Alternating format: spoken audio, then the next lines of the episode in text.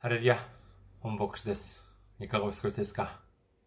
私は現在、日本群馬県にあります、伊香保中央教会に使えております。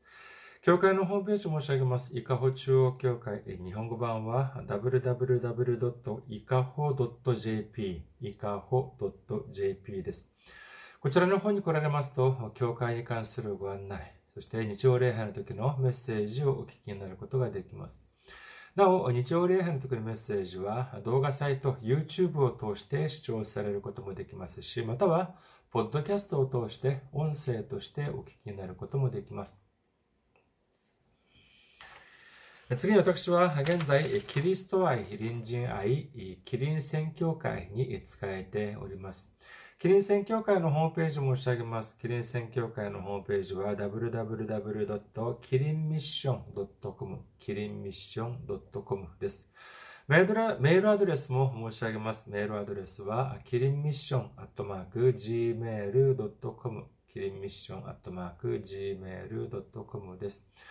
こちらの方にメールを送ってくださいますと、私がいつでも直接受け取ることができます。次に、先週も選挙支援としてご奉仕してくださった方々がいらっしゃいます。イ・ジュンさん、ナラティさん、ユン・チャンジョさん、アン・ゲソンさん、チャン・ヒソクさん、イ・ホチョルさん、ファン・ソクさん、ユン・ソンファさん、新京オ・ヒョンソンさん、イ・グワンムさん、キム・ユミさん、コ・チョルギュさん、ナム・ジヒョンさん、イ・ソンジェさん、キム・ギョンジュンさん、ヒョン・ナムシュクさん、ヒョン・ナムシクさん、イエス様に栄光さん、ソン・ヒョンスさん、そして、えー、そして、プサン・ミョンソン教会のキム・ソンウォン牧師先生が選挙支援としてご奉仕してくださいました。ありがとうございます。本当に、本当に大きな励みになります。イエス様の驚くべき祝福と溢れんばかりの恵みが共におられますようお祈りいたします。次に、選挙支援としてご奉仕してくださる方々のためにご案内いたします。まずは、日本にある銀行です。群馬銀行です。店番号は190、口座番号は1992256、名義は本村ピルとなっております。群馬銀行、店番号190、渋川支店です。えー、店番号190、口座番号1992256、本村ピルとなっております。次に、ゆうちょ銀行を申し上げます。ゆうちょ銀行は、記号は10450、番号は356-44801。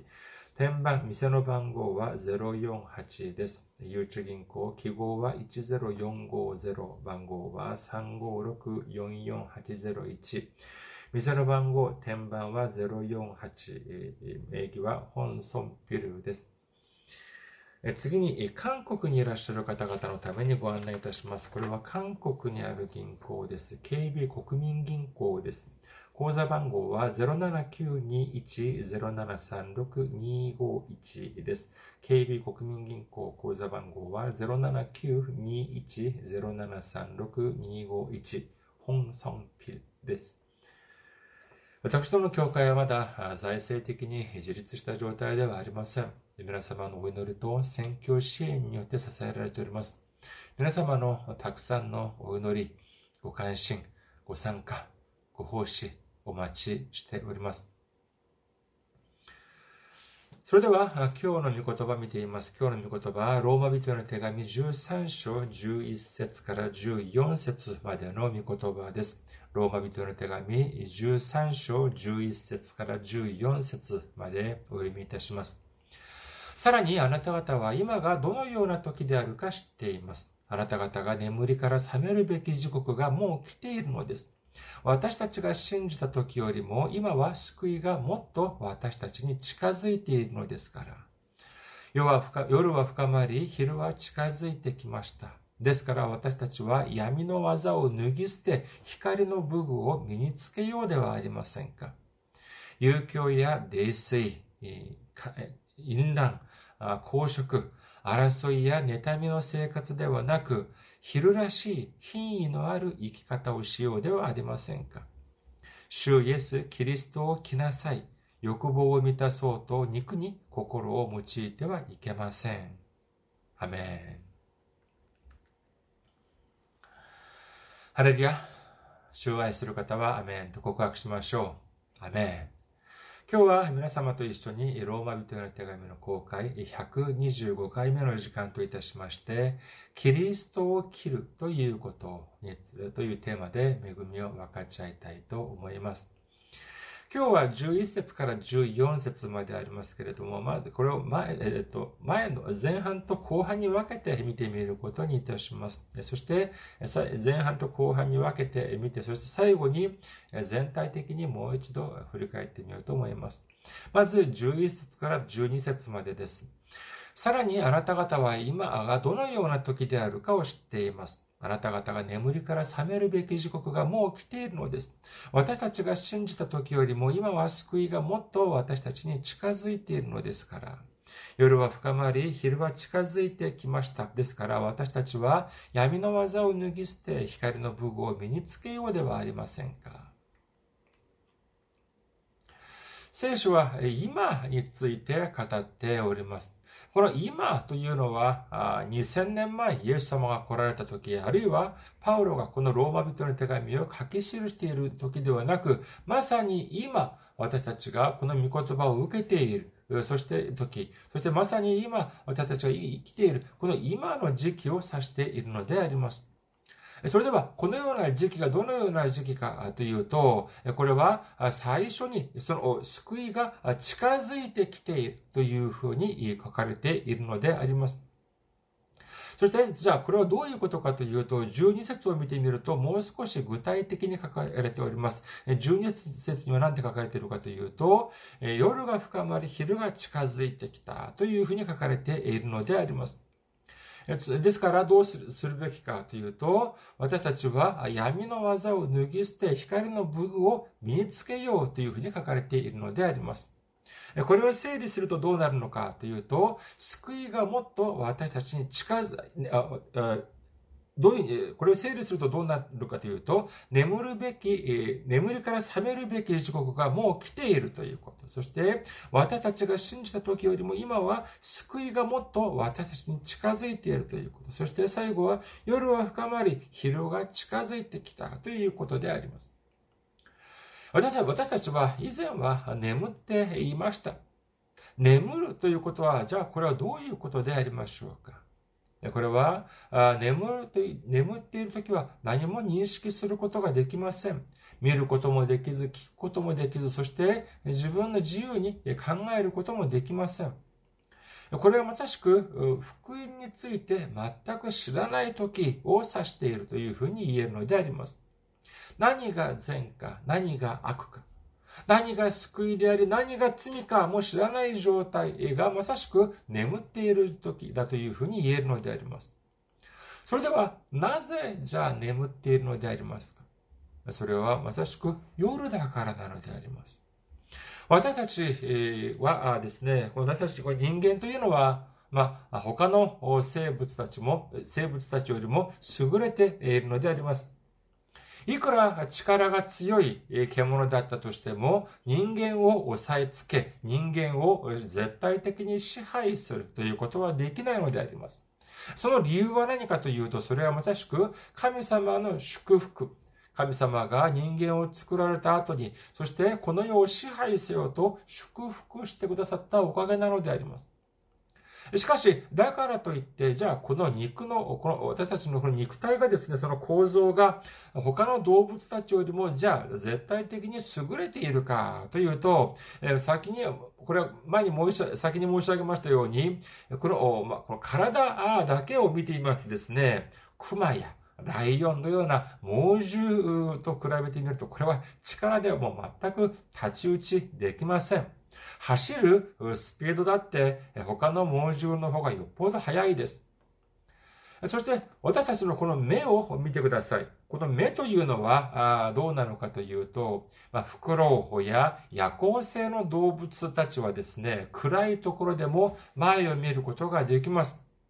しかし人間はどうでしょうか？人間はいくら目がいい人だと言っても、真っ暗なところでは何も見ることができないのであります。まあもちろん人によってはですね、本当に羨ましい限りでありますけれども、素晴らしい視力がいい方、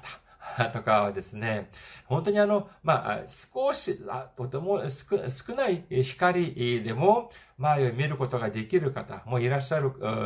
と思われますが、光が完全にゼロの状態であったのであれば、これは決して前を見ることができないのであります。それはなぜかというと、人間の目というのは必ず光があって初めて見ることができるのであります。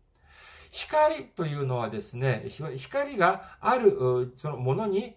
ぶつかって、そして反射してくるのを私たちの目は認識するのであります。ですから、何の光がないのであれば、反射するものもないのでありますから、当然、私たちは何も見ることができないのであります。私たちがどこ、夜にですね、どこか出かけると考えてみてください。なのに、全く明かりがありません。光がありません。街灯もなければ、月も星もありません。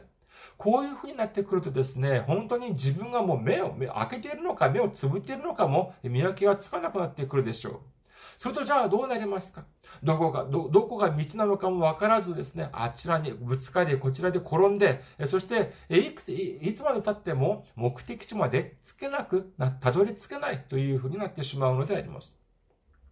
しかし、私たちに光が見え始めました。その光とはどなたでしょうか？そうです。まさしくイエス・キリストなのであります。ヨハネの福音書12章46節私は光として世に来ました。私を知る者、信じる者が誰も闇の中に留まることのないようにするためです。というふうにおっしゃっております。このイエス様が光としてこの世に来られたというのはですね、え、これはキラキラ光るような、え、素晴らしい姿で、え、来られたというのではありません。そういう意味ではなく、先ほど何て申し、どういうふうに申し上げましたか？人間は光があって初めて前を見ることができるのであります。ですから、私たちが世の中を見つめるときにですね、イエス様という光を持って見て初めて正しく見えるのであり、あ見えるのであって、イエス様なしに、え、見つめるのであれば、これはまともに見えることが、見ることができなくなってしまうのであります。ヨハネの福音書9章39節から41節そこでイエスは言われた。私は裁きのためにこの世に来ました。目の見えないものが見えるようになり、見えるものが盲目となるためです。パリサイ人の中でイエスと共にいた者たちがこのことを聞いてイエスに言った。私たちも盲目なのですか？イエスは彼らに言われた。もしあなた方が盲目であったなら、あなた方に罪はなかったでしょう。しかし今、私たちは見えると言っているのですから、あなた方の罪は残ります。パリサイ人たちはイエス様という光を受け入れませんでした。そういう風になってくると何が正しいのか、何が罪なのか見分けがつかなくなってしまいます。しかし彼らは自分たちが見えないにもかかわらず、自分たちは見えると思っていました。自分たちは見分けることができないにもかかわらず、自分たちは見分けることができると主張したのと同じなのであります。何が正しいのか、何が正しくないのかも知らない、知らないくせにですね、自分たち、自分たちの勝手、自分たちが思いのままに行いをしている。それがなぜ罪でないと言えるのでありましょうか。イエス様が来られる前は、それこそ夜の状態でありました。しかし、イエス様が私たちに来られました。ただ来られたのではなく、光として来られたのであります。これからは私たちの目や私たちの頭で考えるのではなく、イエス様がくださる光、イエス様がくださるイエス様の御言葉を通して、この世の中を見つめるとき、本当の姿を見分けることができるということを信じる皆様であることをお祈りいたします。それでは、本当の姿を見ることができるということは、何を見ることができる、何を知ることができるのでありましょうか。それはまさしく、救いが近づいてきたということを知るということなのであります。救いが近づいたというのは何かというと、それは夜が過ぎ去り、昼が近づいたということを知ること。そういうふうになればどうなるのかというと、そうです。そういうふうになればどうしなければならないのかというと、夜の技を脱ぎ、そして光の武具を着る時が到来したということを悟るということなのであります。夜というのであれば、私たちは他の人にを気を使う必要は、必要はありません。まあ、だからといって、まあ、夜だからといってですね、まあ、えー、その、その、全然、まあ、その、はばからな、はばからないというのではありませんが、まあ、何を着てもいいっていうのではありませんけれどもですね、まあ、夜、というのはですね、えー、真っ暗であり、ね、そして誰も見分けがつきません。ですから、私が何を食べ、何を着て、そして何をしようとしても、全く他の人は私について気づかないという状態なのであります。そのような状態なのであれば、それは他の人の視線なんて全く気にする必要はありません。自分勝手に自分がしたい放題生きていけばいいのであります。しかし、昼が到来しました。これからはもう世の中が明るくなってしまったのであります。これからは人々が、私たちが人々に対して隠すことができません。私たちが隠したと思ったと、隠したと思ったものでも全て露呈してしまうのであります。ルカの福音書を見ていますと、この昼が何なのかということについて、主はこのようにおっしゃっております。ルカの福音書12章3節ですから、あなた方が暗闇で言ったことが皆明るみで、明るみで聞かれ、奥の部屋で耳に囁いた、囁い、囁いたことが屋上で言い広められるのです。というふうにおっしゃっております。今までは誰も見ていないと思っていたのに、今までは誰も自分について知らないと思っていたのに、これからはそうではないということなのであります。誰も聞いていないと思っていた言葉が、全世界に広められ、そして明るみに聞かれ、そして間違いなく他の人、一人に言った言葉が全てが知るようになるという露呈してしまうということなのであります。2000年前、2000年前にこのような主の言葉を聞いた人はどういうふうに思ったでしょうか？いやいや、そんなことなんてあるはずないじゃないか。不可能だというふうに思ったかもしれません。しかし、21世紀を生きる私たちはどうでありましょうか？これが不可能でしょうか？ニュースとかを見てください。たった二人で、えー、囁いた密かな、そのようなひそひそ話がですね、録音されているではありませんか？一昔前までですね、この録音をするためには結構な大きさの録音機がなければなりませんでした。なぜかというと、この録音するためにはそこにカセットテープが入らなければならなかったからです。しかし、今はどうでしょうか？今やもう本当に小学生でも持っているというスマートフォンがあるのであれば、スマホがあればいくらでも録音ができるのであります。それに、その性能も本当に、えー、素晴らしいものがあります。じゃあ、録音だけでしょうかやろうと思えば誰でも動画を撮影してネットに上げれば一瞬のうちに全世界に広まってしまうのであります。こういうふうに見ているとですね、本当に主が2000年前におっしゃった言葉でありますけれども、今21世紀を生きる私たちにも本当にわかりやすく、わかりやすい言葉ではありませんか本当に驚くべきことであります。しかしこれは単に未来社会に関する予言とかそういう類のものではありません。これからイエス様が許された日が来れば私たちは主の見舞いに立つことになります。そしてそれまで誰も知らないと思っていた全てのものが露呈してしまうのであります。白日のものに、出されてしまうのであります。それとじゃあどう、だからじゃあどうしなければならないというふうにおっしゃっていますか？後になっても見つからないようによく隠しておきなさい。こういうふうに言っておられますか？いいえ、違います。13節と14節を見てみましょうか。ローマ人の手紙13節、13章13節から14節遊興や泥酔、淫乱や公職、争いや妬みの生活ではなく、昼らしい品位のある生き方をしようではありませんか？主イエス・キリストを着なさい。欲望を満たそうと肉に心を用いてはいけません。この御言葉はどういう意味でありましょうか？見つからないように気をつけなさいという言葉ですか？いや、そうではありません。そうではなく、どうせ昼になればみんな白日のものもとにさらされるから、逆にもうみんな見つかるものだというふうに思っていきなさいという行い、行いなさいという言葉な、見言葉なのであります。夜にですね、本当に自分勝手に遊ぶ、遊ぶということになれば、本当にどれほど楽しいでありましょうか。しかし、その夜、本当にいつまでも続いてほしいと思うかもしれませんが、それはいつまで続くものでもありません。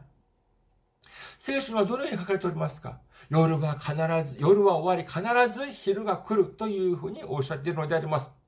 隠して、隠しておいたものが全て白日のもとにさらされるということなのであります。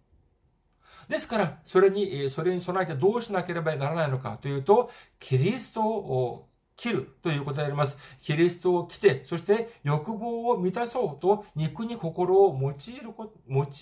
ないようにしなさいということなのであります。今日はルカの福音書、まず、まあ、今日お金持ちに関して、えー、見てみることにいたしますが、少し見てみることにいたしますが、まずはルカの福音書12章を見てみましょうか。ルカの福音書12章16節から21節それからイエスは人々に例えば例えを話された。ある金持ちの畑が豊作であった。彼は心の中で考えた。どうしよう。私の作物をしまっておく場所がない。そして言った。こうしよう。私の蔵を壊してもっと大きいのを建て、私の穀物や財産はすべてそこにしまっておこう。そして自分の魂にこう言おう。我が魂よ。これから先何年分もいっぱい物が貯められた。さあ休め、食べて飲んで楽しめ。しかし神は彼に言われた愚か者。お前の魂は今夜お前から取り去られる。お前が用意したものは一体誰のものになるのか。自分のために蓄えても神に対して富まないものはこの通りです。昔はですね、この富を貯める、まあ、蓄積しようとしたらですね、本当に手がたくさんかかりました。今日のこのこの御言葉のようにですね、この穀物を積んでおこうとしてもですね、蔵をですね、もう建て替えたり、そのような本当に手間がたくさんかかったのであります。しかし今はどうでしょうか？今はお金を貯めるために蔵をじゃあ建て替えなければなりませんか？いやいや、銀行に銀行にいくらでも入れられるのであります。決して銀行からはですね、あ、もしもし、いや、すいません、大変申し訳ありませんが、もうこれ以上あなたのお金を預金することはできません。なんていう、もうスペースがありません。なんていうことを、えー、は言わないのであります。もういくらでも銀行に貯めることができるのであります。だから、あどうするのかというと、一生、一生の間、本当に、えー、アクセク働いて、ただただお金を貯め込もうとするのであります。まあ、お金を貯める。これが間違っているのでは、というのではありません。しかし、人々は何千年、何万年も生きよう、生きるというふうに考えながらお金を貯めようとします。しかし、じゃあ、そして、そういうふうに、貯める人がそういうふうに思うかもしれません。まあ、ある程度まで、お金を貯めたら、それからは、まあ、え本当に、えー、いろいろ慈しみ深くお金を使おう、自由深くお金を使おうというふうに思うかもしれません。しかしですね、どれじゃ、どれくらいじゃ、貯めたらそういうふうに思うのかというと、これは上限がないわけなのであります。だから何なのかという、どうな、どうなふうになってしまうのかというと、一生の間、本当にアクセク働いて、そしてそれでおしまいというふうになる場合が少なからずあるのであります。それだけ、それじゃなかったらですね、ある日、本当にお金を、お金だけたくさん稼いで、そしてある日、まあ、少し体の調子が悪いなと思って、えー、病院に行ったらですね、精密検査をしてみましょう。っていうふうなことを言われてですね、結局、そのふうに一生懸命お金、稼いだお金をですね、ただ病院の治療費に費やして、そして寂しく一生を終えるという人もたくさんいます。それでなければですね、まあ、たくさんのお金を貯めて、そして、えー、亡くなってしまったと言ってもですね、そのお金を、お金に関してですね、やれ遺産だ、やれ相続だって言って、え、この子孫たちが、あの、争って、もう裁判をやったり、そういう、まあ、本当に、えー、よろしくない、そのようなこともたくさん聞きます。まあ、誤解を防ぐためにもう一度申し上げますが、一生懸命働いてお金をたくさん稼ぐというのが、これが間違いというのではありません。しかし、ここに何がありませんか？二つがあります。それは二つがないのであります。この、ここに二つがない。この二つとは何でありましょうか？今まで私たちは勉強しました。何かというと、まずは、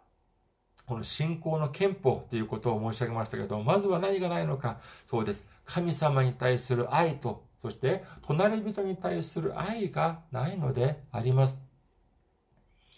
常に申し上げている通り、貧しいというのが祝福である。これは、あそういう、これは違います。神様から祝福をされたのであれば、これは豊かになって当然であります。主が祝福をしてくださり、そして豊かになったあということでありますけれども、なのにですね、この人はですね、神様に対する愛と隣人に対する愛がありませんでした。ただただたくさん稼ぐということにしか、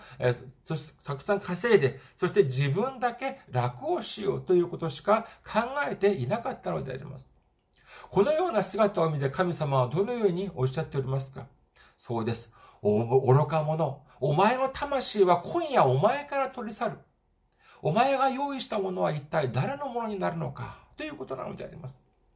あなたね、何十年何百年生きていると思って、生きると思っているの？今夜私はあなたの魂を取り去るんだ。じゃあ、今まであなたが稼いだものは誰のものになるんだ？ということなのであります。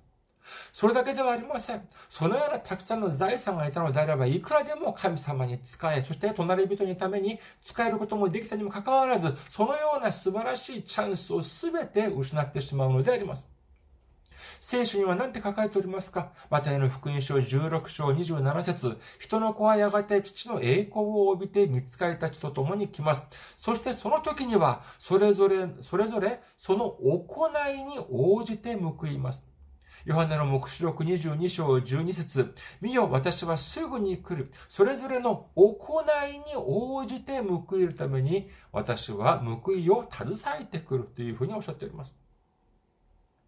聖書は、その信仰に応じて、えー、報いますか？その、習った、学んだ、その学びに応じて報いるというふうにおっしゃっておりますかいいえ、違います。行いに応じて報いるというふうに書かれているのであります。もちろん、信仰も大事であります。御言葉を知るということも大事であります。しかし、いくら大きな信仰があり、いくら聖書に関するたくさんの知識があったとしても、神様に対する愛のために、隣人に対する愛のために何も行ったことがない、行ったものがない。そういうのであれば、神様はその人に対して何て言うでしょうかそうです。愚か者というふうにおっしゃるのであります。もう一つお金持ちに関して見てみましょう、見ることにいたしましょうか。マルコの福音書10章に17節から25節まで見てみましょうか。マルコの福音書10章17節から25節イエスが道に出て行かれると、一人の人が駆け寄り、見舞いにひざまずいて尋ねた。良い先生、永遠の命を受け継ぐためには何をしたらよいでしょうか？イエスは彼に言われた。なぜ私を良いというのですか？良い方は神お一人のほか誰もいません。戒めはあなたも知っているはずです。殺してはならない、勧誘してはならない、盗んではならない、偽りの証言をしてはならない、騙し取ってはならない、あなたの父と母を敬え。その人はイエスに言った、先生、私は少年の頃からそれらすべてを守ってきました。イエスは彼を見つめ、慈しんで言われた。あなたに欠けていることが一つあります。かえってあなたが持っているものをすべて売り払い、貧しい人たちに与えなさい。そうすれば、あなたは天に宝を持つことになります。その上で私に従ってきなさい。すると彼は、この言葉に顔を曇らせ、悲しみながら立ち去った。多くの財産を持っていたからである。イエスは周囲を見回して弟子たちに言われた。富を持つ者が神の国に入るのはなんと難しいことでしょう。弟子たちはイエスの言葉に驚いた。しかしイエスは重ねて彼らに言われた。子たちよ、神の国に入ることはなんと難しいことでしょう。神の国が金持ちが神の国に入るよりは楽だが、針の穴を通る方が優しいのです。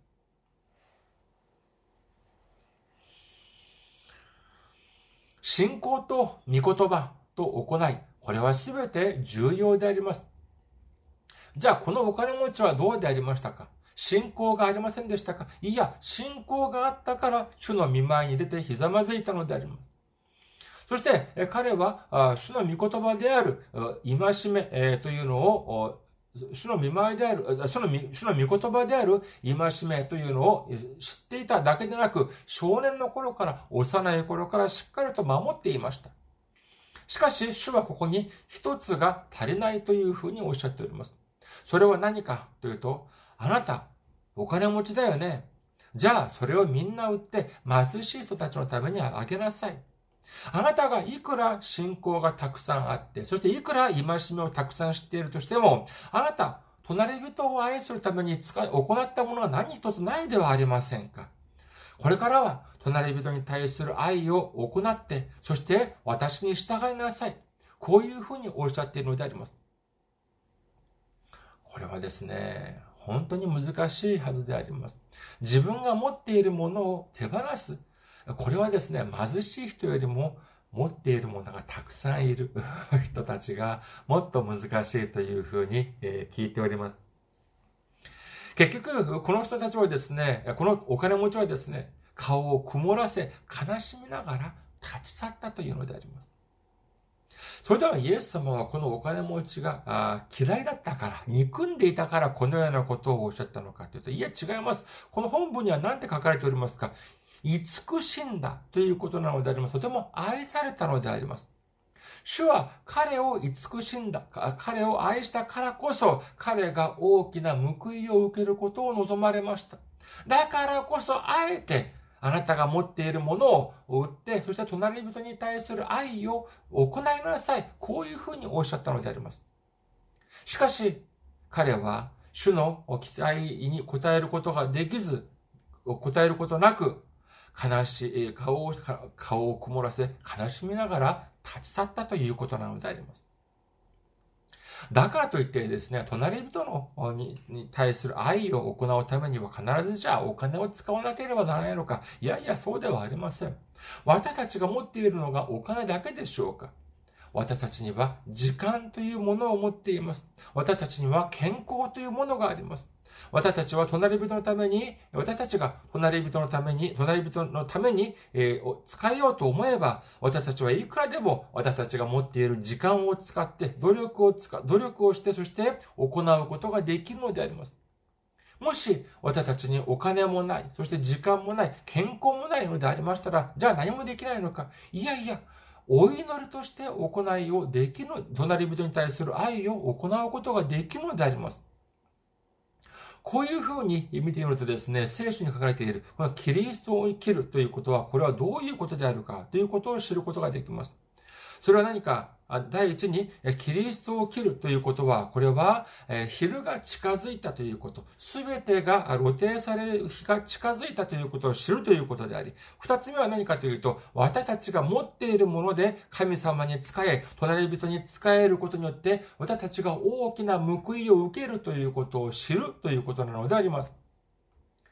詩編57編 8, 8節私の魂を目を覚ませ。ことよ盾ごとよ目を覚ませ。私は暁を呼び覚まそう。詩編108編2節ことよ盾ごとよ目を覚ませ。私は暁を呼び覚まそう。この暁を呼び覚まそうというのは、これはですね、早起きをしようということだ。まあもちろん、早起きはもう悪いことではありませんが、しかし、この暁を呼び覚まそうというのは、単に朝早く起きましょうという意味ではなく、これは他の人は誰もこの真理を知らないとき、誠の神様のこの意味、御言葉を知らないときに、私が初めて主の御言葉を行うことによって、主の本当の真理の御言葉を述べ伝えることである。そして、その、述べ伝えることであるということを信じる皆様であることをお祈りいたします。私たちが種をまき、そして水を与えても芽が出なければ何の意味もありません。そして芽が出て、葉が出て、そして花を咲かせたとしても、実を結ぶことがなければ何の意味がないように、何の意味もないように、信仰と、御言葉と、そして、えあ信じる心と御言葉があったとしても、行いがなければ何の意味もなさないのであります。信じることと御言葉に基づく、この行いによって実を結ぶことができるときに、本当に、えその福音が述べ伝えられ、大きな報いを受けることができるということを信じる皆様であることをお祈りいたします。主が私たちに行いというのをおっしゃるときに、喜び、喜びを持って従われますか？